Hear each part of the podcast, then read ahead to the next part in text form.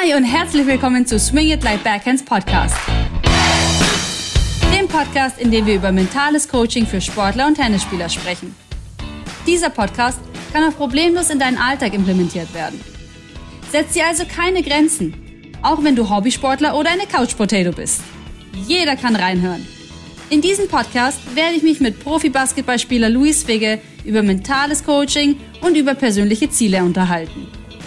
Jetzt geht's los. Genießt den Podcast. Luis, sag mal, wie spreche ich deinen Nachnamen aus? Figge, ganz normal. F-I-G-G-E. Das ist in Sachsen, stößt das immer auf, äh, ja, auf ein Grinsen, aber im Westen ist es, glaube ich, ganz normal. Figge, Luis Figge. Ja, ja, toll, toll, dass es geklappt hat heute. Ähm, wo wohnst du aktuell?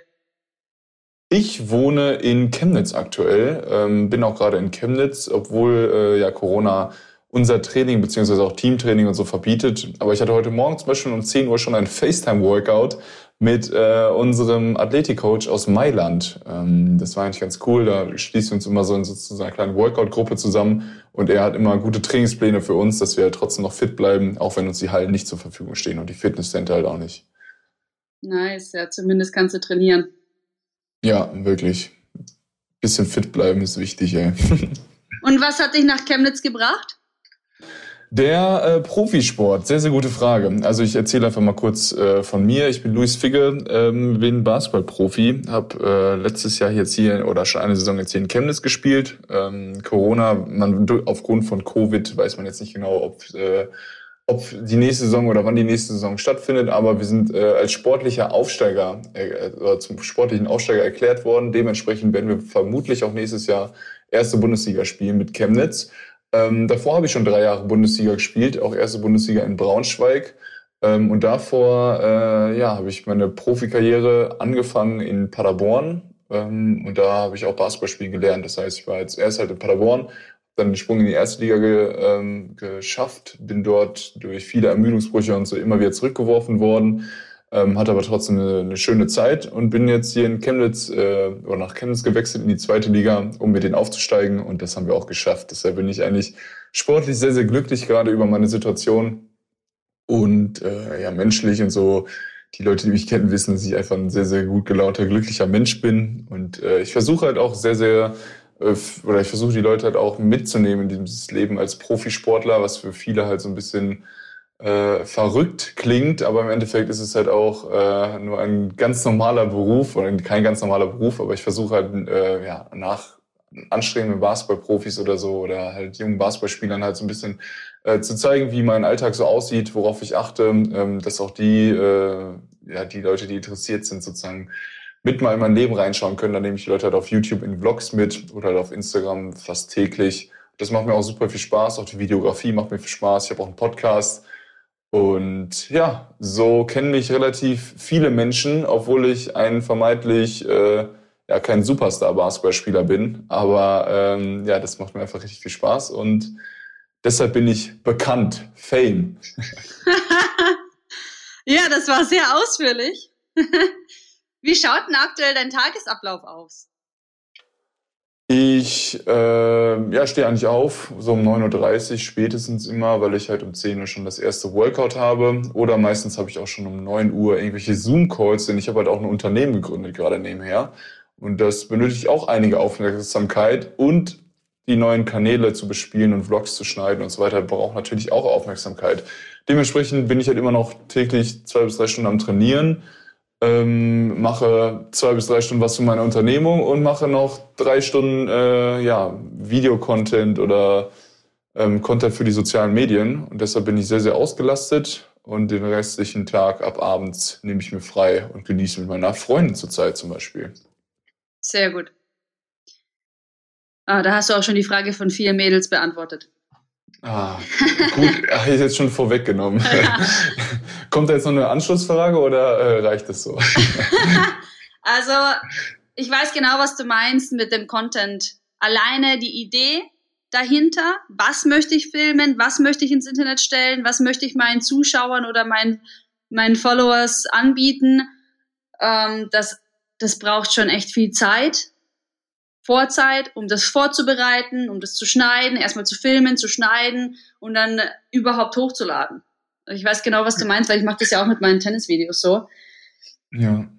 Also. Das finde ich auch, also ähm, ich finde das, ich finde man diese grundsätzliche Diskussion früher als okay, ähm, ich bin nicht im Internet und so weiter und so fort, aber wie vielen Leuten man helfen kann und wie viele, ähm, ja, wie viel Mehrwert man sozusagen schon produziert hat, ähm, und alleine, wie viel, wie viel Glück man eigentlich daraus empfinden müsste. Oder jedes Mal, wenn ich halt eine Nachricht bekomme und sage, hey Luis, ähm, du hast mir sehr geholfen. Oder dann schreibt mir eine Mutter so, hey, auf einmal äh, spielt mein Kind keine Playstation mehr äh, und hat vier Kilo abgenommen, nur weil er jetzt jeden Tag äh, ein paar Fitnessprogramme von dir macht oder so.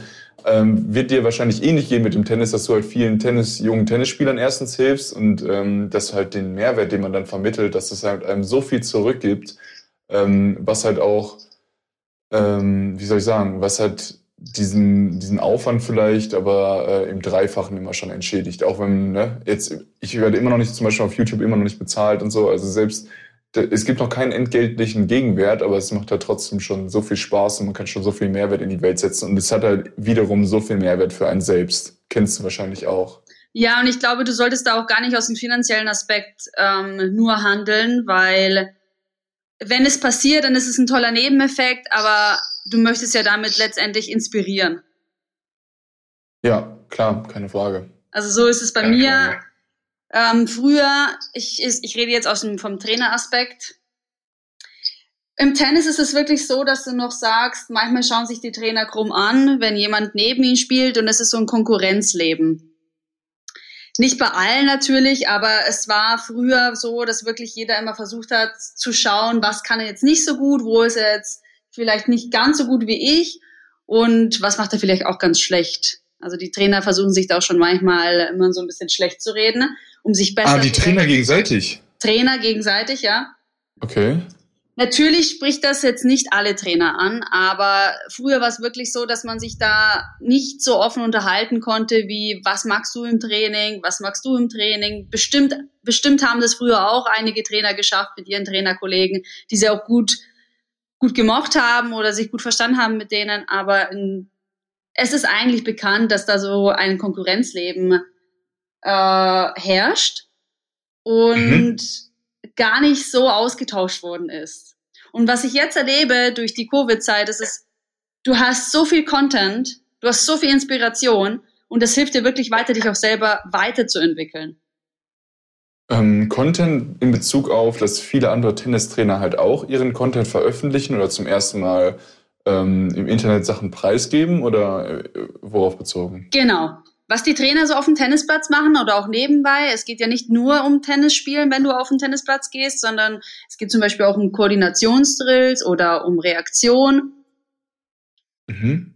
Und sowas stellen die jetzt rein, ja. Und bei mir ist es so, ich, ich habe jetzt angefangen mit meinem Account vor einem Jahr, glaube ich, oder ein bisschen weniger als ein Jahr und ich stelle da fast jeden Tag was rein und filme auch meine Schüler. Mir hilft es persönlich und den Schülern hilft es auch, wenn ich sie filme und ihnen auch zeigen kann, Leute, schaut mal, so schaut es aktuell aus, aber wir wollen es in diese Richtung haben.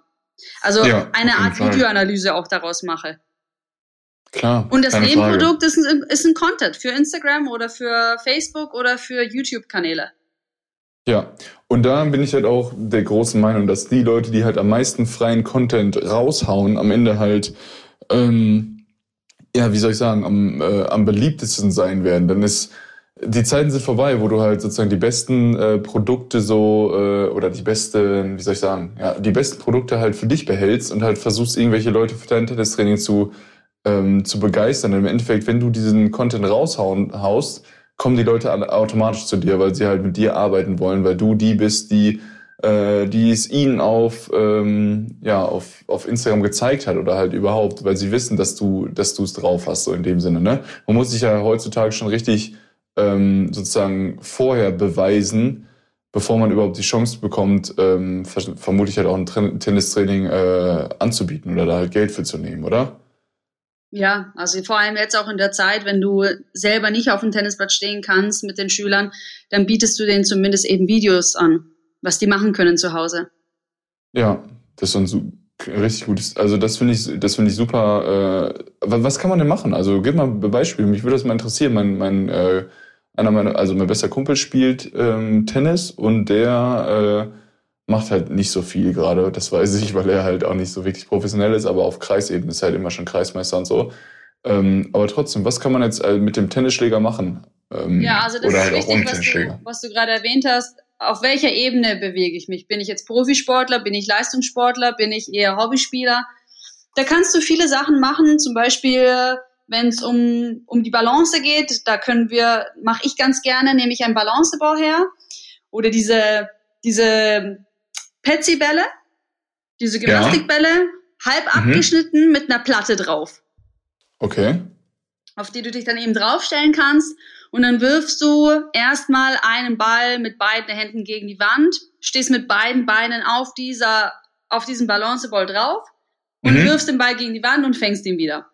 Und mit, ah, okay. und mit beiden Beinen sollte es relativ einfach klappen. Am Anfang kann es klar ein bisschen ungewöhnlich sein und auch ungewohnt und kannst auch mal absteigen, das ist gar kein Problem, aber umso öfters du das magst, umso besser. Und wenn du merkst, dass es einfach wird, dann würde ich auf jeden Fall erstmal mit beiden Händen sozusagen von rechts werfen, also von rechts nach vorne und dann mich umdrehen, von links nach vorne gegen die Wand. Und dann, Super interessant, ja. Und dann kannst du steigern, dass du auf einem Bein nur noch bist auf der Platte. Okay, ja. Ähm, ist ein ähm, vom, also wie, wie soll ich sagen, die Balance und auch Sprunggelenke ist ja sowieso auch ein Thema im Tennis, ähm, was ich nie so groß eingeschätzt hätte, denn man versucht natürlich halt immer, man rutscht halt auf der Asche immer hin und her. Ähm, und man muss ja trotzdem aufpassen, dass man halt nicht umknickt, obwohl ich dachte so, ey, eigentlich müssten die ja gar kein Problem mit den Knöcheln haben. Aber genau das ist ja das Ding, wenn es auf einmal dann ein bisschen mehr stockt oder wenn du halt nicht so rutschen kannst, dann kannst du halt super schnell umknicken und dementsprechend müssen halt auch deine Sprunggelenke super stark sein im Tennis und die Balance halt sowieso, dass du halt immer versuchst oder mit mit Gleichgewicht den Ball triffst, sodass du halt richtig Schwung auch hinterkriegst noch, ne? Ja, perfekt. Genau das, das ist es. Du brauchst die Sprunggelenke, du musst die stabilisieren und das ist eine perfekte Übung dafür. Und ich glaube, für euch Basketballer wäre das auch eine, eine sehr gute Übung. Ja, keine Frage. Deshalb liegt auch neben mir hier gerade so ein Bosu-Ball oder beziehungsweise ein Bosu-Ball, ein anderes Balance-Pad, weil ja. ähm, wir haben halt noch Fremdeinwirkungen und fremde Knöchel und fremde Füße, die im Weg stehen, wo man sich auch sehr, sehr gerne mal, äh, wo man sehr gerne drauf landet und dann äh, kann es halt auch zu einigen Ermüdungsbrüchen führen, wie ich es halt genau in dieser Situation auch schon selbst erlebt habe. Ja, muss ich auch sagen, hatte ich auch. Dreifacher Außenbänderriss ja. mit Kapselanriss. Das war meine einzige Verletzung.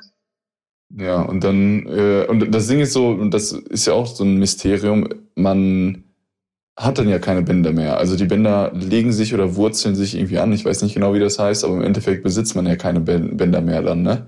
Ist ja irgendwie so. Genau, ja, die wachsen, außer man lässt es halt operieren, aber selbst mit einer OP hast du nicht wirklich mehr Stabilität dann irgendwie. Keine Ahnung. Hat, hat mir mal irgendwer erzählt, fand ich super interessant, aber es ist halt auch, ähm, so ein riesen Mythos, der irgendwie so in der Sportwelt oder halt bei ja und auch bei den rumschwebt, ne? Da spalten ja, sich genau. die Meinungen. Einmal will der eine Arzt operieren, der andere sagt, nein, wir lassen zusammenwachsen. Also ich hatte keine Operation. Ja, das ist schon mal sehr gut.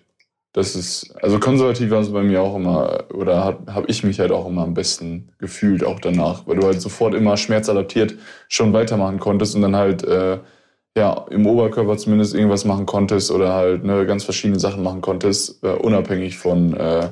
von irgendwie Warten auf Schwellung oder Fuß hochlegen und äh, irgendwelchen Spritzen, Thrombosespritzen oder so, die halt auch super nervig wenn noch wären. Ja. Ja, dann hast du mich noch nach Übungen gefragt. Also ich arbeite viel auch mit Medizinbällen und mit kleineren Bällen. Also ich habe hauptsächlich eigentlich nur Hobbyspieler. Also in dem Bereich mhm. geht es dann wirklich, dass du da Hand-Auge-Koordination schulst. Ja. Die müssen dann verschiedene Bälle in einen Eimer reinwerfen oder sich gegenseitig den Ball zuwerfen, mit dem Schläger auch, ganz verschiedene Sachen. Das ist, äh, ja, wie soll ich sagen, also ähm, bist du, machst du dann auch ein FaceTime-Coaching oder gibst du dir einfach die Übung vor? Ja, ich habe auch FaceTime-Coaching oder über WhatsApp oder über Skype, wie sie es eben wollen. Ähm, da mache ich aktuell hauptsächlich mentales Coaching. Und mhm. diese Übungen, die ich Ihnen äh, vormache für Koordination, sind von mir aufgenommen, also von mir vorgemacht, aufgenommen, zusammengeschnitten und an denen zugeschickt. Das müssen Sie Super. dann alleine zu Hause machen. Ja klar, also das ist schon irgendwie äh, schon schon wichtig, auch so ein bisschen Eigenverantwortung dann immer noch reinzubringen. Ne? Also merkst du das auch? Ja. Als Trainer wäre es mir wichtig, weiterhin in Kontakt zu bleiben, auch mit dir. Also wenn ich jetzt dein Trainer wäre, möchte ich immer noch wissen, wie geht's dem Luis? Was macht der Luis? Macht er seine Übungen? Weil ich möchte ja, dass er, selbst wenn er jetzt nicht Basketball spielen kann, dass er ja trotzdem irgendwie vielleicht was für seine Mentalität macht, weil die kann man ja weiterhin trainieren oder für seine Koordination. Ja, keine Frage. Da bist du, du sprichst auch einen sehr, sehr guten Punkt an. Ähm, und zwar das Mental Coaching. Also wie separierst du jetzt mal ein Mental Coaching, zum Beispiel würde mich jetzt aus Trainersicht interessieren, und einem Tennistraining? Also hast du jetzt zum Beispiel auch ähm, Mental Coaching in anderen Sportarten? Ja, es gibt verschiedene Sportarten, die ich auch coache, also nicht nur Tennis, ja. Ähm, die Frage von dir, möchtest du jetzt andere Sportarten wissen oder möchtest du spezifische Übungen wissen, die ich vielleicht auf dem Tennisplatz mache? Könnte man auch auf dem Basketball. Nee. Also nee, mich hat jetzt eher interessiert, wie du sozusagen jetzt vorgehst. Oder sagst du halt so, okay, du machst halt Tennis-Training äh, oder was auch immer und dann triffst du dich halt auch mit deinen Schülern zum Mental Coaching oder hast du, wie kamst du überhaupt dazu und wie kriegt man seine ersten Klienten im Mental Coaching? Also wie, wie geht, wie geht man da vor? Ich ich finde das halt super spannend, weil ich jetzt halt auch selbst zum Beispiel mit einem Mentalcoach arbeite und halt selbst halt auch Bas mit Geld investiere. Das ist halt auch ein ganz, ganz verrücktes Ding, aber ich habe halt noch nie auch meinen Coach, glaube ich, noch nicht gefragt, wie man da so reinrutscht in diese Schiene. Ähm, und wie du, wie handhabst du das mit, äh, mit wem du zusammenarbeitest und mit wem nicht? Das ist ja auch so eine riesen Schweigepflicht, die da auch irgendwie im Raum steht immer, ne? Ja. Ich sag's mal so. Ähm, es hat angefangen mit Tennis und mit meiner Ausbildung, die ich gemacht habe. Und ich habe immer wieder mentales Coaching einfließen lassen in mein Training. Mhm. Mhm. Das fängt dann an, das sieht man dann auch auf meinem Account, kann man auf Instagram nachschauen ähm, wie ich dann mental arbeite. Also das heißt nicht, dass wenn ich Mentalcoach bin, nur dir Sachen, dass ich mit Wörtern dich beriesel, dass ich nur, ja. dass ich nur spreche, sondern sowas kann auch, auch, auch auf dem Platz passieren. Und zwar, ich gebe jetzt mal ein Beispiel. Ähm, ich habe meinen Schülern einen Schal von mir um die Augen gebunden, also habe die mhm. erstmal erblinden lassen und dann habe ich den den Tennisschläger in die Hand gegeben, sich hinstellen lassen und ähm, einen Ball schlagen lassen. Also sprich, ich habe den Ball fallen gelassen, habe gesagt, du weißt nicht, wann ich ihn loslasse, du musst dich nur darauf konzentrieren, auf das Geräusch und danach musst du schauen, dass du schlägst. Also nach, Geil. einfach nur ja. mit, dem, mit dem Lauschen und mit den anderen Sinnen wahrnehmen, was passiert um mich. Du musst alles ausblenden in dem Moment, weil die meisten haben Gruppentraining und du kannst dir vorstellen, wie lustig das für die Kinder ist oder auch für Erwachsene, wenn die dann auf einmal jemanden sehen, der, der den Ball nicht schlägt erstmal, weil er blind ist in dem Moment. Ja, klar, das ist super, ja. Und dann habe ich die Kinder oder die Erwachsenen das erstmal machen lassen, habe den Ball natürlich so fallen gelassen, dass sie ihn schlagen können. Mhm. Und dann habe ich sie ganz normal weiterspielen lassen. Also jeder musste das machen und dann sollten sie sich einspielen. Und dann hast du gemerkt, was für ein Riesenfokus darauf gelegen war, auch mal dem Ball zuzuhören, wenn er aufkommt. Weil dann fokussierst du dich auf ein ganz anderes Gefühl und auf eine ganz andere Sache, als nur, wenn du den Ball immer siehst. Weil für dich ist es ja klar, du siehst den Ball, weil deine Augen sind nicht verbunden mit irgendwas, sondern du siehst ja. den Ball immer. Und ja. du kannst dich ganz schnell ablenken lassen davon. Aber wenn du dir mal in den Kopf setzt, okay, jetzt lausche ich mal den Ball, dann hast du ein ganz anderes Level vom Fokus drin. Könnte man Super interessant. Ja, äh, genau. Macht wird irgendwie wenig gemacht, halt vielleicht mal Individualeinheiten, aber dass man halt auch alle Sinne ähm, aktiviert und halt nicht nur visuell arbeitet, sondern halt auch auditiv und so. Aber was ähm, ich, das ist halt auch natürlich so eine Sache, so klar, das ist sowas dann auch Mental Coaching, aber es ist halt auch im Endeffekt noch, auch die Sinne sind für mich fast noch Körper. Weißt du, was ich meine? Also selbst das ist so eine Sache so, okay, auch wenn du es jetzt nur mit den, nur hörst, ähm, ist es natürlich auch mental, klar ist das Gehirn viel, viel mehr engagiert, aber es ist ja trotzdem noch eine, eine Eigenschaft deines Körpers. Manche Leute können besser hören, manche schlechter, äh, weißt du, ich meine? Ja. Ähm, ist total wenn du jetzt, ja.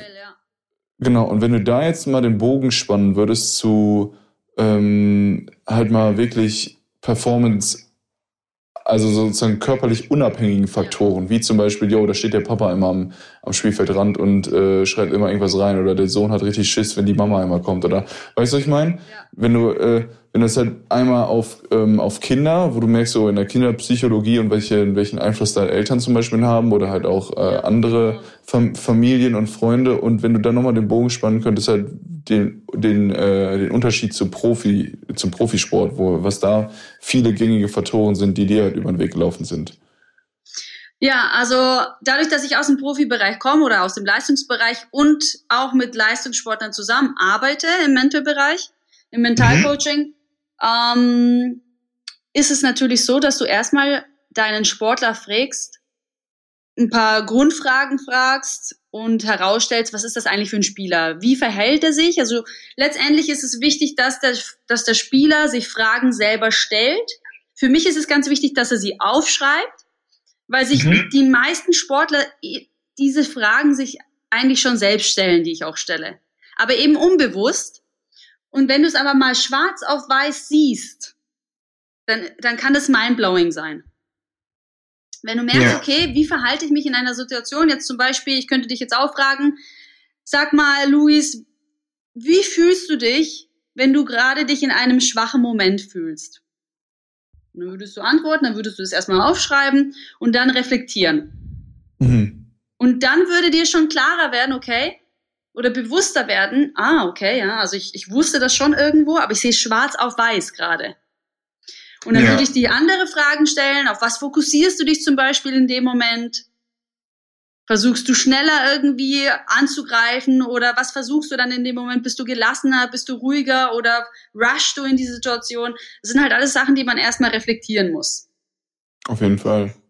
Und dann muss man natürlich auch den Spieler fragen, warum spielst du eigentlich? Warum spielst du eigentlich Basketball? Das ist so eine Frage, die die, die meisten oder allgemein, warum spielst du deine Sportart? Das, das müsste den meisten Sportlern erstmal klar werden, weil ich denke, dann erstmal so ein, ähm, ja, wie soll man sagen, wie so eine Schranke fällt, wie so, so, ein, so ein Dominostein, der ganz, ganz viele Sachen dann in Bewegung setzen kann in dem Moment. Wenn ich und mich frage, vor allem auch irgendwie, genau, sorry, ja. Nee, wenn ich mich einfach frage, warum mache ich das eigentlich? Weil wenn du es für eine Medaille zum Beispiel magst, ist dann eine ganz andere Sache dahinter. Du magst ja, also bei den meisten Sportlern ist es so, du magst es ja nicht nur für das, sondern es, es ist einfach viel tiefgründiger und das muss einfach erstmal herausgefragt werden. Bei manchen ist es vielleicht nicht so tiefgründig. Weiß man nicht, muss man erstmal herausfinden. Ja, ja, super Punkt, weil ich auch gerade das, ähm, wie gesagt, halt auch ein bisschen erarbeitet habe und von daher ist es auch spannend, das mal aus Trainersicht zu sehen. Ähm, ich als sozusagen jetzt Spielersicht kann halt nur sagen, dass das wirklich so eine, ähm, wie, ah, wie du es halt auch gesagt hast, so, so, so viele Kräfte halt freisetzen kann, weil das halt einfach ähm, zum ersten Mal wird dir halt bewusst, wieso du es tust und kannst halt auch jeden Tag ähm, auch wenn es gerade hart ist und so weiter, kannst du dich sofort wieder daran zurückerinnern, ah, okay, deshalb, ah, ja, mh, weil du es halt auf einmal siehst, ne?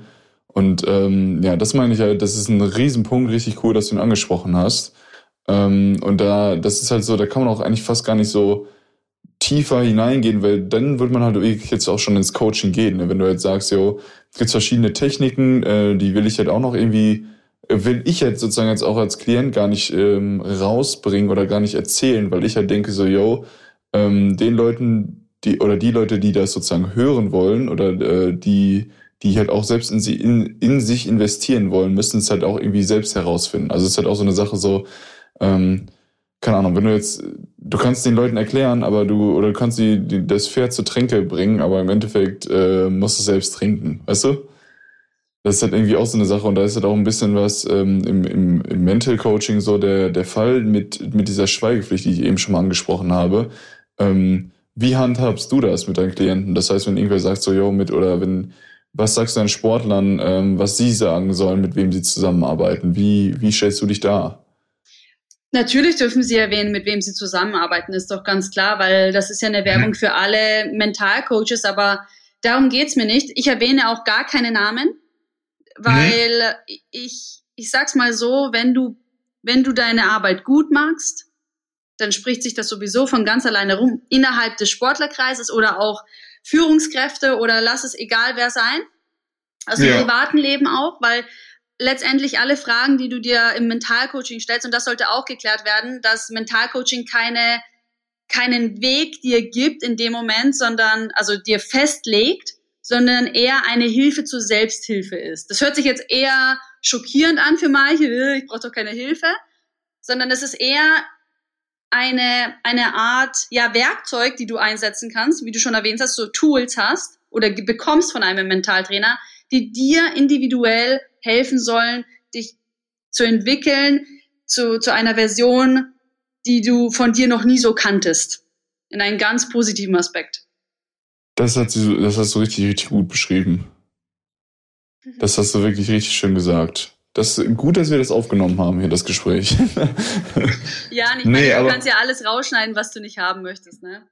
Nee, nee, nee, nee, nee. Aber ich meine, ganz ehrlich, genau das ist jetzt so der Punkt, wo ich denke so, wow, äh, diese, dieses Wort Hilfe zur Selbsthilfe ist, passt, es trifft den Nagel auf den Kopf, weil im Endeffekt auch ähm, merke ich halt auch, im, wenn wir zusammenarbeiten, also wenn ich mit meinem Coach zusammenarbeite, dann ist es halt auch so ein, ähm, er stellt halt einfach irgendwie die richtigen Fragen, habe ich das Gefühl. Also ich mache es im Endeffekt selbst, ich renn, ich renn halt so und merke so, boah, boah, in meinem Kopf gehen immer neue Lampen an und ich, irgendwie verknüpfe ich alles.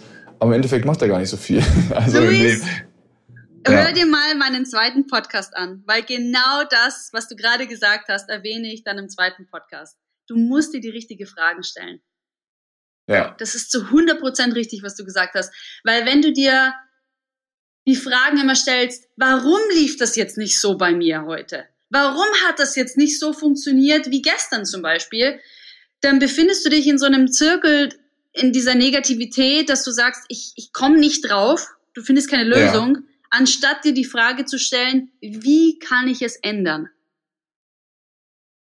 Ja. Was genau. muss ja. ich machen? Ja, Hammer. Ja. Ist ein Riesenpunkt, ist ein Riesenpunkt. Und dieses Wie kann man nicht ändern, selbst da kommen wir halt manchmal nicht drauf, aber da gibt's halt auch, da kommt dann auch manchmal auch der Mental Coach ins Spiel und sagt halt und grätscht halt rein oder gibt Impulse und hilft. Ja. Und das ist halt so eine Sache, die man ähm, selbst, und das sind dann auch so Sachen, mit denen man halt auch nicht mit jedem reden kann. Und deshalb meinte ich am, äh, am Anfang, als wir vorher kurz gesprochen haben, es gibt halt so Punkte, mit denen du kannst du mit dem Coach nicht drüber reden, da kannst du mit dem Physiotherapeut nicht drüber reden, da kannst du mit deinem Mitspieler nicht drüber reden, in der Teamsportart. Da bist du nur so du selbst oder selbst da kannst du mit deinen Eltern nicht drüber reden. Also es gibt immer ganz verschiedene Punkte und da eine dritte Person zu haben, ist einfach super wichtig. Auch jetzt zum Beispiel unabhängig von mir und von meinem Agenten. Selbst mit dem kannst du halt auch nicht über alles reden. Ne?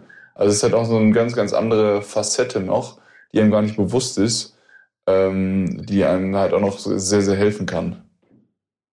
Ja, so ähm, du, du merkst sofort, wer da offen für sowas ist und wer nicht. Und das ist auch vollkommen in Ordnung so. Und ich wollte noch ergänzen, ähm, wenn man so welche Fragen sich stellt oder wenn man jetzt einfach mal einen schlechten Tag hat, ist es ganz, ganz wichtig, einfach zu akzeptieren in dem Moment, dass wenn ich jetzt mir die Frage, wie kann ich was ändern, nicht gleich beantworten kann, dass es auch okay ist. Aber es ist wichtig, dass man sich die Frage überhaupt gestellt hat.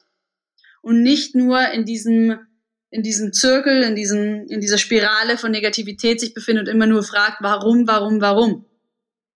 Ja, genau. Und das ist halt im Tennis auch ein Riesenpunkt. Dieses, wo du jetzt gerade warum, warum, warum gesagt hast, denke ich halt irgendwie dran. Dass es, äh, dass man das halt oft sieht, ne? dass ich es auch bei meinem Kumpel zum Beispiel oft gesehen habe, dass er halt irgendwie ja, sich aufgeregt hat oder halt wirklich so richtig mit sich selbst im Kopf unterwegs ist, wo ich denke so, ey, du hast schon so oft, so oft hast du schon Tennis und so eine Partie gespielt und trotzdem regen dich diese neue Sachen immer so auf und bringen dich sozusagen so raus, wo man... Nee, natürlich nicht.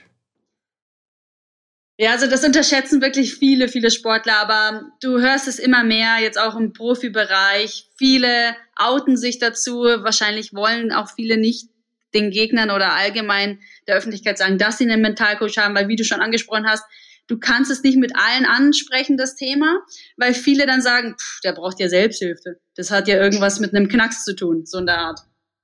Ja, entweder das oder bei mir ist es fast eher so Wettbewerbsvorteil.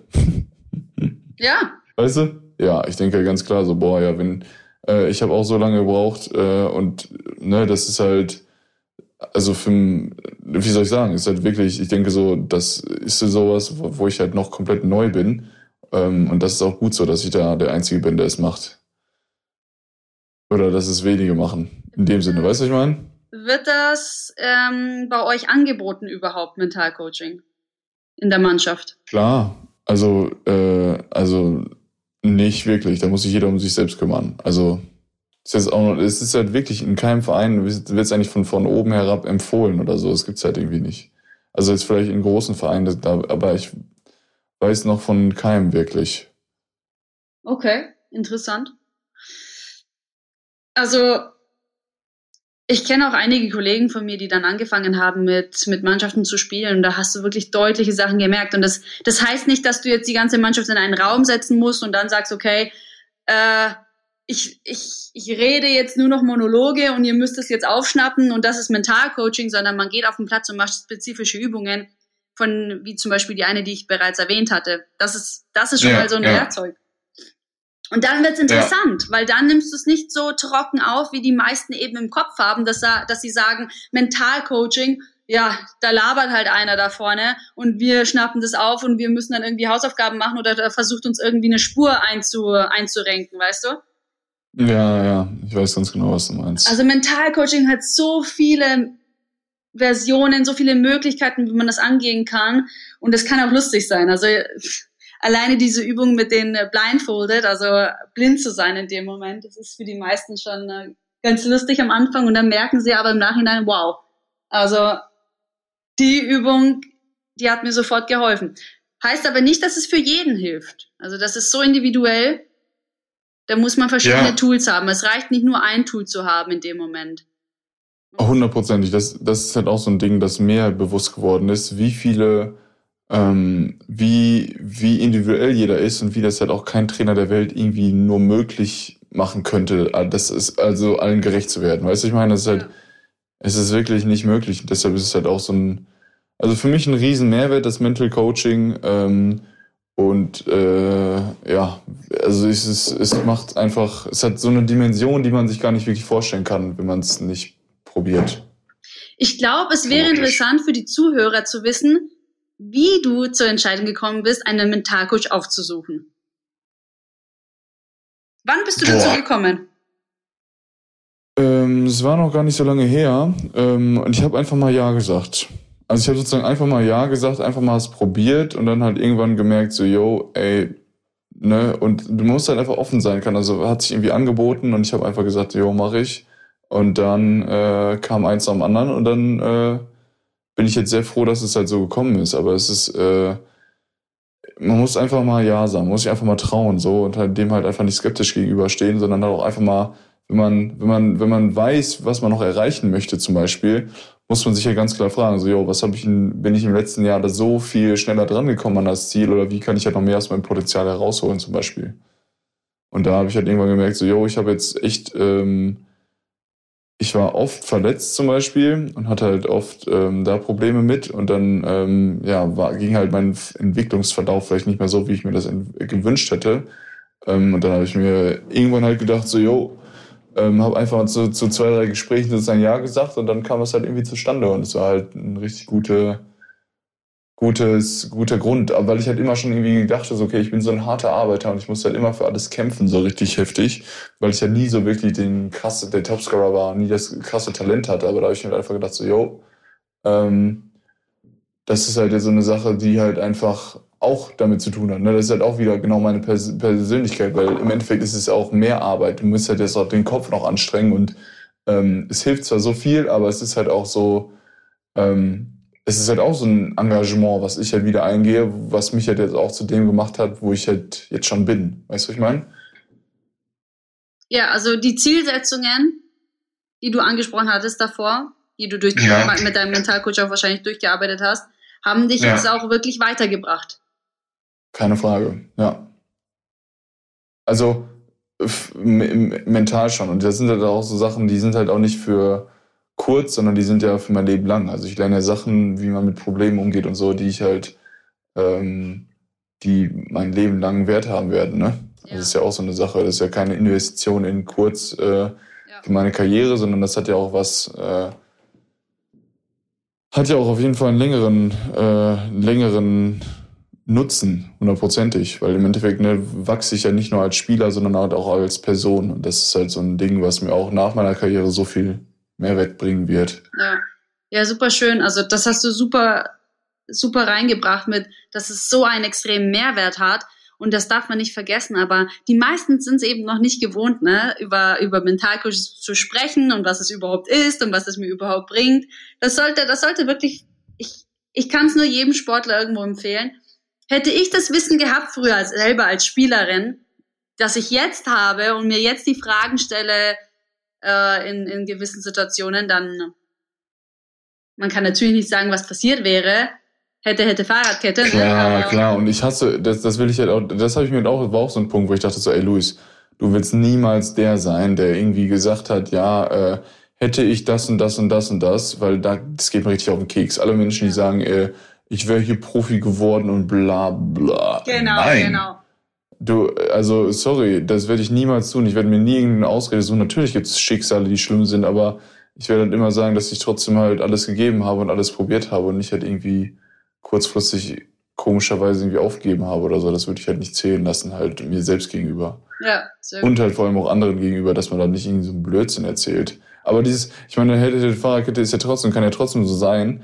Aber du weißt ja jetzt ganz genau so, du hast ja jetzt trotzdem deinen Weg gefunden, der halt so einzigartig ist und halt viel, viel, äh, weißt du, du ich meine, das bringt ja jetzt auch genauso, wie es halt gelaufen ist, ist es ja auch gut so, dass es so gelaufen ist es passiert alles aus einem Grund und ich sag's mal mhm. so, wir müssen in der Gegenwart leben. Also wir müssen im Hier und Jetzt sein, weil das, was in der Zukunft ist, das, was in der, in der Vergangenheit war, kann dich extrem zurückschlagen, mental.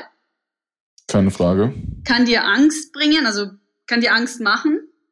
Und deswegen, klar, ist es ganz klar, dass du auch mal zukunftsorientiert denken musst und auch aus der Vergangenheit die Schlüsse ziehst, aber dass eher in Verbindung bringst mit deiner Gegenwart, weil du kannst es ja nur jetzt ändern und nicht in, äh, aus der Vergangenheit oder in der Zukunft ändern. Du kannst es in ja. der Zukunft ändern, aber du musst eben jetzt anfangen, im Hier und Jetzt. So sieht's aus. So sieht es aus. Was magst du denn? Hast du gewisse Rituale, wie du dich selber vor einem Spiel runterbringst? Bist du überhaupt nervös vor einem Spiel? Klar, ist immer noch irgendwie so eine gewisse Grundnervosität da, obwohl ich ja jetzt auch schon einige Spiele auf dem Buckel habe, aber ähm, ja, ist halt immer schon was Besonderes, vor anderen Menschen spielen zu dürfen. Also es ist halt einfach irgendwie, weiß ich nicht, das hat, das ist halt einfach immer noch so ein Privileg für mich und mir wird halt immer wieder bewusst, was für ein äh, Privileg ich eigentlich habe. Dementsprechend bin ich immer noch nervös, aber ich habe jetzt ein paar, auch ein paar Tools halt an die Hand bekommen, wie ich halt äh, mich regulieren kann und dementsprechend ähm, habe ich das eigentlich relativ gut im Griff. Natürlich sind, ist jedes, ist immer irgendwie noch anders, aber ähm, eigentlich fühle ich mich jetzt ganz gut mit so ein paar ähm, ja, Atemübungen, ähm, wie ich mich regulieren kann und wie ich halt auch einfach äh, ja, versuche immer zumindest ähm, körperlich gleich ins Spiel zu gehen. Also halt auch mit Essensritualen ähm, und so weiter und so fort. Mental kann immer irgendwas dazwischen fallen, da bin ich auch noch dran, dran, am dran arbeiten. Und jetzt wird halt auch dadurch, dass ich halt mit einem äh, Mental Coach sozusagen zusammenarbeite, wird mir halt auch zum ersten Mal bewusst, wie viel es da noch zu arbeiten gibt. Sehr gut. Ähm, wer inspiriert dich als Sportler? Als wer ist dein Role Model?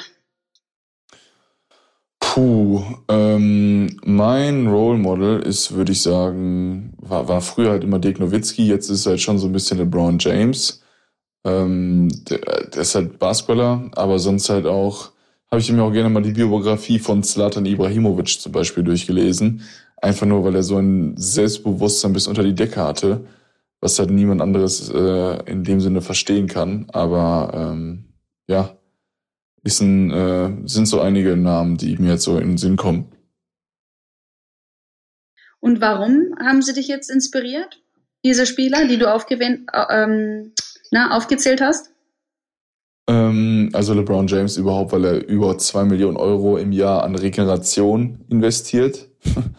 also das ist ein, äh, der, der schläft in einer Sauerstoffkammer und Also der hat alles Mögliche, wo man also denkt, so, okay, der, den reizt halt alles aus, was er kann. Ähm, und deshalb spielt er jetzt noch mit 36, er ist immer noch einer der besten Spieler der NBA. Also, äh, keine Ahnung, das ist halt einfach ein richtiges, richtiges Tier und der war halt früher gehypt, aber trotzdem hat er dem Hype standgehalten, wie er halt so hart daran gearbeitet hat. Das ist halt auch so ein Riesending, wo ich denke so, yo, das ist ein, deshalb ist ein Role Model für mich. Dirk Nowitzki halt, dass er einfach noch so eine bodenständige Persönlichkeit ist und dass halt der Basketball war, der halt, äh, wie soll ich sagen, der es in Deutschland halt äh, geschafft hat in die NBA und halt so sein eigenes Ding, seinen eigenen Weg gegangen ist und trotzdem noch immer so sehr er selbst geblieben ist. Und Zlatan Ibrahimovic, wie du, wie gesagt, wegen der kranken Confidence, die er einfach hat. Okay. Ähm, wie könnte denn das beste Szenario für dich in der Zukunft ausschauen? Was könnte für dich passieren, wo du sagst, ja, das wäre, das wäre mein Traum, dass es so ist? Ähm, mein Traum ist es auf jeden Fall, A1-Nationalspieler zu werden und eine deutsche Meisterschaft zu gewinnen.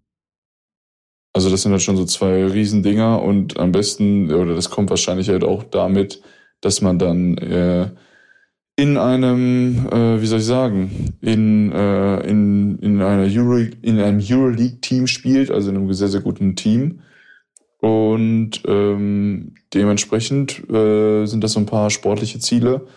Und sonst will ich halt einfach, keine Ahnung, weiterhin so glücklich sein in meinem Leben. Also ich habe mein Leben sehr, sehr gut im Griff. Ich habe ein richtig cooles Mindset irgendwie zum Leben, egal wie viel Kacke mir zustößt. Also glücklicherweise stößt mir nicht so viel Kacke zu, aber ich finde halt immer genau die richtige Perspektive, wie ich mit Dingen umgehen muss. Dementsprechend habe ich halt einfach irgendwie einen, ein überdurchschnittlich gutes Gemüt. Ist das schon mal gut? Ja. Ja, also cool. Also kann ich die Frage mal zurückstellen? Ja, stell mir die Frage. Welche möchtest du wissen? Äh, die letzte Frage, was du dir sozusagen wünscht oder was, was ist, was am besten für dich eintreten sollte. Also ich muss auch sagen, ich bin sehr glücklich aktuell mit meiner Situation als hauptberufliche Tennistrainerin und Mentalcoach. Ähm, was ich mir vorstellen könnte, ist, dass ich wirklich anfange zusammenzuarbeiten mit Mannschaften, mit Profisportlern in dem Bereich Mentalcoach einfach ausweiten und ähm, nicht nur auf dem Platz als Tennistrainer ja. die ähm, Leute weiterzubringen, sondern auch mental. Geil. Einfach die Message als Mentaltrainer, dass da, dass da was dass da mehr ist als nur das Physische, was du auf dem Platz ab, abliefern kannst, dass du denn einfach, dass ich denn ja klar machen kann, Leute, ihr habt das, das Potenzial, was ihr habt, ist noch lange noch nicht ausgeschöpft. Äh, das ist meine Meinung. Also jeder Sportler, jeder Mensch, ob es jetzt ein Privatleben ist oder auf dem Tennisplatz oder auf dem Basketballplatz, egal wo, das Potenzial ist so groß. Und hey, viele davon ja man, man sieht es halt nicht. Man muss halt, man muss halt manchmal auch probiert haben. Und es ist so, ähm, wie ich weiß gar nicht, welcher berühmte Mensch das gesagt hat, aber je mehr ich, äh, je mehr ich weiß, desto mehr weiß ich, wie wenig ich weiß. Ja. Also ganz plump und deutsch übersetzt, aber es ist halt, trifft halt aufs Mental Coaching genauso zu. Und äh, ist halt auch so ein riesen, so ein Ding, was mich einfach jetzt schon so viel größer werden lässt als Persönlichkeit, auch unabhängig vom Sport und natürlich halt auch für den Sport, ganz klar. Ja, also das wäre letztendlich, ich glaube, wir, wir sind alle sehr gesegnet, dass wir in Deutschland wohnen. Punkt eins. Ja. Punkt zwei, wir sind gesund. Und das sind halt Sachen, auf die man hinarbeitet, weil man einfach, das ist ein, das wäre ein Traum von mir, dass ich sage, okay, ich arbeite wirklich mit, mit Profisportlern zusammen, mit Mannschaften und ich kann sie weiterbringen. Und allgemein arbeite ich bereits schon in meinem Traum, weil ich ja mit, mit Leuten zusammenarbeiten darf und bereits Mental Coaching machen kann. Klar, ja. Ja, ey, ähm, das ist, äh, ist auch sehr, sehr, sehr, sehr gut, dass du das so gesagt hast. Und ich merke ja auch gerade, dass also im Gespräch, auch was wir vor dem Podcast hier sozusagen schon geführt haben, dass du sehr, sehr, auch sehr ausgeglichen bist und jetzt gerade die Zeit der Isolation halt auch nutzt, um zum Beispiel anderen Hobbys nachzugehen, wie dem Malen. ähm, ja. Wie kamst du eigentlich, also das finde ich halt auch mal so wichtig, dass ein Podcast halt auch ein bisschen Persönlichkeit hat und halt nicht so sozusagen abschweift. Wie kamst du dazu? Und ich muss, mal, ich was, was, lachen. Was malst du immer? Was malst du immer? Ich muss jetzt schon, wenn ich jetzt alleine darüber denke, ähm, ich mal abstrakt. Also mhm. ich, ähm, na, wie, wie nennt man das? Ich muss so lachen wirklich, weil mein Freund, der sagt, der sagt mir jedes Mal, wenn du malst, du, du, du verwandelst dich in eine andere Person. Okay. Und ich musste daran denken, weil ich habe dir erzählt, ich war ja gestern bis um 4 Uhr morgens wach. Ja. Und nachdem ich gemalt hatte, es war so, ich habe irgendwann um 3 Uhr aufgehört, habe dann meine, meine Pinsel sauber gemacht, ausgewaschen und so weiter und so fort, bin dann ins Bett und war halt, ich war hellwach und hatte mir J-Lo und Shakiras Performance beim Super Bowl nochmal angeschaut und hatte die ganze Playlist dann auf Spotify und auf einmal fange ich an, im Bett zu boxen, zu tanzen, mich zu bewegen ohne Ende und er war auch irgendwo noch wach und hat einfach nur, siehst du? Genau das ist es. Jedes Mal, wenn du malst, bist du genauso. Also malen, ich sag's mal so, das war bei mir in der Familie, jeder hat gemalt. Mhm. Uroma, Uropa, alle haben gemalt und wurde irgendwie so in die Wiege gelegt. Und ich wollte immer mehr, habe immer, hab immer, immer weiter gemalt und ein, ein Lieblingsthema oder ein Lieblings ähm, ja, Tier, was ich gemalt habe, war das Pferd und so hat sich das entwickelt, weil ein Pferd zu malen, da brauchst du echt, da brauchst du einige Skills, sag ich mal. Ja, also auf jeden Fall, hundertprozentig, ja. Und ich habe aber gemerkt, dass ich so ein Typ bin, der, ich habe nicht so viel Geduld, wenn es dazu kommt, realistisch zu malen. Und dann habe ich einfach intuitiv angefangen, irgendwelche Farben auf die, auf die Leinwand drauf zu klatschen. Und das hat mir so viel Spaß gemacht. Und es sah auch irgendwo so geil aus, habe ich gesagt, das mache ich jetzt. Ja, du musst auf jeden Fall mal ein paar Bilder davon. Du musst auch ein paar Bilder davon äh, bei dir posten. Machst du das? Nee, ne? Ich habe einen separaten Account auf Instagram. Ja, hau das alles zusammen. Hau das alles zusammen. Swinging, Wirklich? ich glaube Swinging Brush heißt das. Habe ich erst vor ein paar Tagen äh, öffentlich gemacht. Ja, nee, dann lass das doch mal, lass das doch mal, äh, also ich würde wirklich das auch auf meinem Main-Account einfach posten, wenn ich sowas können würde. Ist doch was, äh, das macht dich doch halt auch als Person aus. Oder das ist halt auch, ähm, Leute denken mal viel zu sehr in der Nische. Irgendwie ist die Nische doch immer, dass man halt genau alles macht, oder? Ja, also auf meinem Tennis-Account, Swing It Like Backhand. ist auch geil. Swing It Like was? Swing It Like Backhand. da, da poste ich es manchmal, ja. ja, okay, gut. Aber. Ja, also alle Leute von meinem Podcast auf jeden Fall mal der Caroline folgen. Swing it like backhand, ja. Also ich poste okay. schon öfters mal, aber ja, ich, ich muss einfach sagen, das macht mich so happy jedes Mal. Und du siehst ja, was für eine Energie ich gestern hatte um 4 Uhr morgens. Ich höre es durch das Telefon. ja, ich muss immer lachen, weil das macht mich einfach happy und ich schicke dir mal ein paar Bilder dann gleich, nachdem wir aufgehört haben zu telefonieren. Ja, gerne.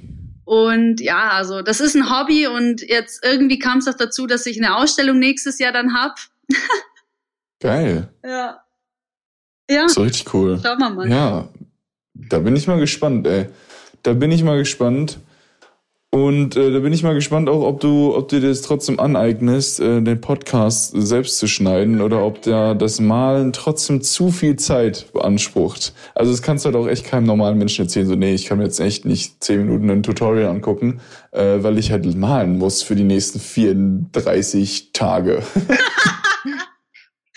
das ist wirklich so, du fängst einmal an und dann lässt es dich nicht mehr los. Also mein, ich fange an, ich habe gestern angefangen um neun Uhr abends ja. Und habe bis um drei gemalt. Krass. Also die Zeit vergeht so schnell dabei. Glaube ich. Und dann weißt du, dass es genau richtig ist. Hundertprozentig. Also das ist eine Sache, äh, die dir Spaß macht und dass es eine Passion ist. Und von daher ist es wahrscheinlich auch besser, als sich ein Tutorial anzueignen. Also das ist, muss, ist ja wahrscheinlich bei dir genau das Gleiche. Wenn du in einem Basketballmatch bist, klar kommt es auf die Situation drauf an, aber das kann manchmal so schnell vorbeigehen oder das Training. Ist bei mir mit dem Tennistraining auch so. Also manchmal halbe Stunden von 15 bis um 20 Uhr und es ist 20 Uhr und ich habe die Zeit nicht mal gesehen. Ja, Hammer. Klar, ich weiß, wovon du redest. Es ist wirklich so. Es ist wirklich so. Also, ähm, nochmal für die Zuhörer, wenn man, wenn man merkt, dass die Zeit einfach im Fluge vergeht, dann, dann bist du genau richtig. Dann machst du genau das Richtige.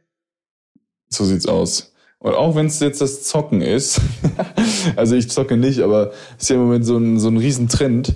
Selbst da, wenn du ein bisschen Content drum kreierst, das heißt, du kannst ja auch zocken und gleichzeitig immer dich streamen oder was auch immer, selbst damit kannst du jetzt heutzutage Millionär werden. E-Sports ist groß am Kommen. Du bist auch, auch da bist du auf der richtigen Spur. Solange du andere Leute mitnimmst und halt ein bisschen äh, Content auch darum, äh, um dein, um, um dich selbst als Persönlichkeit und um das, was dir Spaß macht, bildest ist halt auch so ein Irrglaube, wo ich halt so denke, so, yo, lass den, lass den Menschen das zocken, auch wenn es für mich, wenn ich selbst halt gar nicht zocke, aber äh, wenn du, also ich sehe es halt so, yo, okay, man kann entweder grundlos zocken und sozusagen das Spiel konsumieren oder du haust halt echt nochmal Mehrwert für andere Menschen auch da wieder raus. Ähm, das kannst du jetzt bei uns im Tennis sehen, bei uns im Basketball oder jetzt bei ganz vielen verschiedenen anderen Sachen. Aber wenn du halt Mehrwert raushaust, dann wird es halt auch irgendwann zurückkommen und halt äh, du kannst vor allem Menschen helfen, was jetzt auch auf dem Weg schon mein an, also mein sozusagen, äh, wie, soll, wie soll man das sagen, wenn man äh, der äh, boah, jetzt habe ich kein Brett vom Kopf. Sozusagen der Grund war, warum ich angefangen habe, aber jetzt genauso gut der Grund ist, warum ich jeden Tag ein Lächeln auf dem Gesicht habe.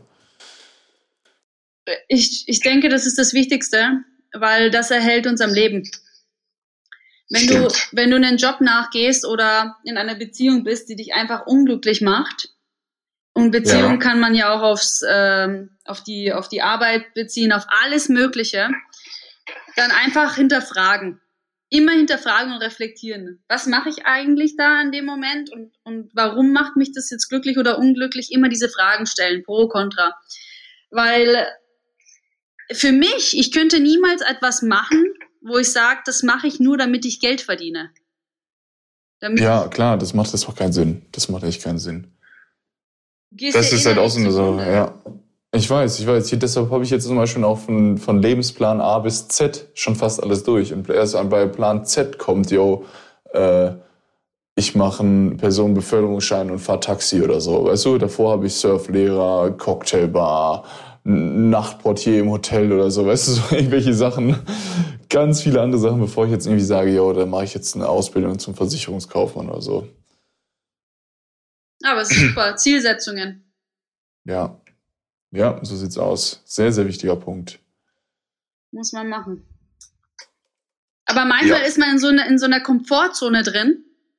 Weißt du, wo du sagst, ach, das läuft schon, in meiner Arbeit ist ja eigentlich ganz okay, habe ganz coole Kollegen, mit denen gehe ich auch mal ab und zu was trinken, ist doch ganz okay, verdiene nebenbei Geld, kann meine Miete bezahlen, kann mein Auto bezahlen, habe auch noch was zum Essen. Weißt du, du bist in so einer Komfortzone manchmal drin, dass du gar nicht merkst, dass dich irgendwie was stört. Weil es irgendwie so passt und läuft alles und hast du irgendwie, weil was brauchst du mehr? Man muss sich, man muss sich fragen, bin, ist es okay so? Bin ich glücklich? Das kannst du nicht nur so erkennen, wenn alles einfach so seinen Weg immer läuft. Äh, hundertprozentig. Hundertprozentig. Also kann, könnte ich nicht, könnte ich nicht besser sagen. Richtig cool, dass wir so gleiche Gedankengänge äh, haben und du das halt auch so ausdrückst und ich auch merke, dass du so ein Lebemensch bist, obwohl wir uns halt zweimal hin und her geschrieben haben und gesagt haben, ja komm, wir machen einen Podcast und das auf stimmt, einmal. Ja. Ne, ist schon verrückt. Björn, danke hier, ne? verrückt. ne? Danke an der Stelle. Danke, danke Kobe Björn. Shoutout an Kobe Björn. Ja, super. ähm, ja, und ich, Muss, und ich muss das ja. sagen, Mentalcoaches müssen nicht immer steif sein. Ja, das Wir stimmt. haben genauso ein Leben. Ja, jetzt noch eine letzte Frage, die du, die ich mir gerade in den Kopf kommt, als ja. du es gesagt hast. Ähm, kommt, also früher war es wahrscheinlich so fast eine Empörung, eine Tennistrainerin zu haben ist es halt echt noch, gibt es echt noch so einen Sexismus irgendwie im Tennis oder halt auch überhaupt im Mental Coaching oder als Trainerin? Äh, Glaube ich nicht. Ganz mhm. klar. Mhm. Ähm, meine Trainerin zum Beispiel. Ich bin mit, ich habe glaube ich mit fünf angefangen. Meine erste Trainerin war auch eine, eine Nationalspielerin aus Rumänien. Also ich bin gleich an eine Frau gekommen. Und das war 95, 96? Oh, krass, okay. Nein, also ich, ich denke, das ist wirklich lange, lange in der Vergangenheit. da haben viele Tennisspielerinnen auch dafür gekämpft und es gab auch viele namenhafte Größen, die dann wirklich dazu die Leute gebracht haben zu sagen, wir können, Frauen können auch gegen Männer gewinnen. Also es ist nicht so, dass die Männer alles dominieren und ich finde es auch richtig so, weil äh, es gibt halt viele Jobs noch, wo du merkst, wie zum Beispiel ähm, Lehrerin, äh, Lehrer, der Lehrerberuf, wo du siehst, es in, in, im Grundschulalter sind die meisten ja nur Frauen. Viele, viele ja, ich meine, sind, ja. sind Frauen. Ja, kann gut sein. Also mein Riesending ist halt auch, ne, okay, natürlich gibt's Gender Gap, das kann man, das, das ist halt so. Und ich verstehe halt nicht, wirklich, ich verstehe immer noch nicht so wirklich, warum. Okay, klar, dieses Alpha-Gen haben nicht viele Frauen, die, oder dieses Durchsetzungsgen haben halt auch trotzdem irgendwie viele Frauen. Aber ein Riesenpunkt, den Frauen mehr haben als Männer, ist einfach diese Empathie, die halt meiner Meinung nach und diese emotionale Intelligenz, die halt in der heutigen Zeit viel, viel wertvoller ist als alles mögliche andere, als, als wie viel Kilo man beim Bizeps Curl schafft, keine Ahnung, oder Stärke oder was auch immer. Früher, okay, klar, bei, bei harten Arbeiten und so, vielleicht waren da Männer etwas belastbarer, aber auch selbst das glaube ich halt irgendwie nicht. Aber äh, weißt du, das ist halt auch so ein Ding, wo ich denke so, yo, so viel Empathie haben äh, oder irgendwie sind Frauen gefühlt immer empathischer und deshalb ist es halt irgendwie für mich nur eine Frage der Zeit, bis halt sich dieser Gender Gap schließen wird, ähm, aber halt auch äh, ein ja, trotzdem müssen halt, äh, muss man dafür was tun halt, ne? Wir halt sowieso als, als Männer müssen halt trotzdem auch uns dessen bewusst werden und Frauen halt müssen trotzdem Gas geben und sich halt äh, nicht unterbuttern lassen, ne? Ja. Ist halt auch so. Ja, bin ich voll, voll deiner Meinung. Also ich bin auch voll dafür, dass die, dass die Löhne natürlich angeglichen werden, wenn du in derselben Position bist wie ein Mann als Frau, aber du musst Ja. auch was leisten. Also ich bin, ich bin da auch ganz voll bei dir in dem Sinne, dass ich sage, eine Frau, weil es gibt ja diese Frauenquote, Ja, und die Frauenquote sollte nicht nur erfüllt werden, weil sie eine Frau ist. Das halte ich für vollkommen schwachsinnig. Sondern es ist für mich, wenn du, wenn du eine Frau bist, musst du dich genauso, sollte es genauso schwer sein, wie für einen Mann, dich hochzuarbeiten. ja, hundertprozentig. Und sollte nicht nur daran liegen, weil die Frauenquote erfüllt werden soll, muss. Ja, da ist halt auch wieder das große Problem der Chefs, dass die Chefs halt einfach nicht dran denken, halt jetzt eine Frau in Betracht zu ziehen für diese Position.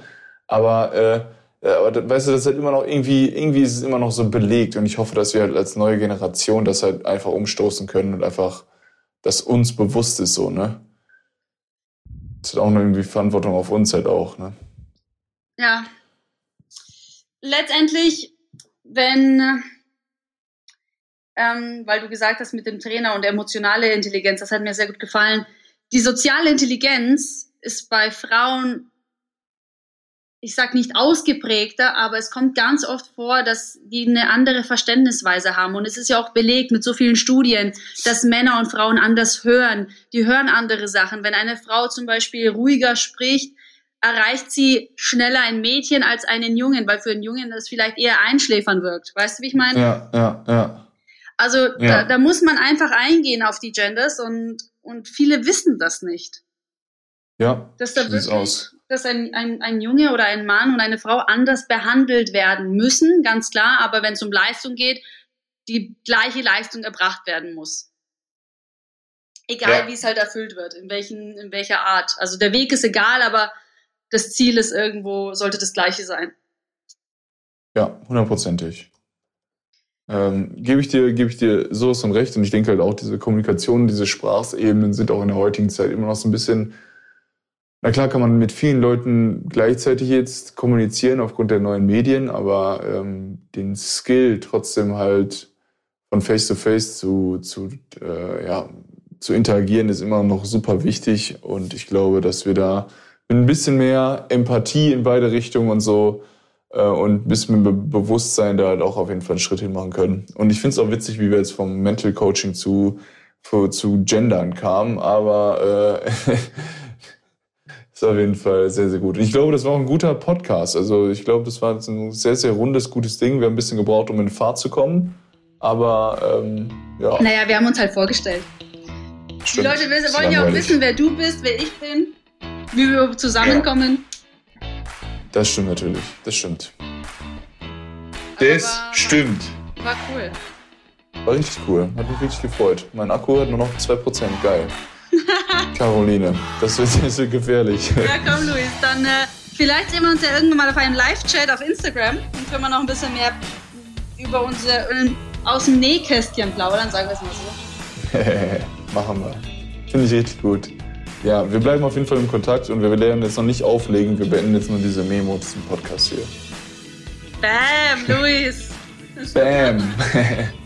Ich wünsche allen Zuhörern einen wundervollen Tag und eine wundervolle Isolation. Sucht euch irgendwelche Skills und Fähigkeiten, die ihr lernen könnt. Äh, oder malt einfach, so wie Caroline. Eins von beiden. Tschüss, schönen Tag. Ciao. Yes, ciao.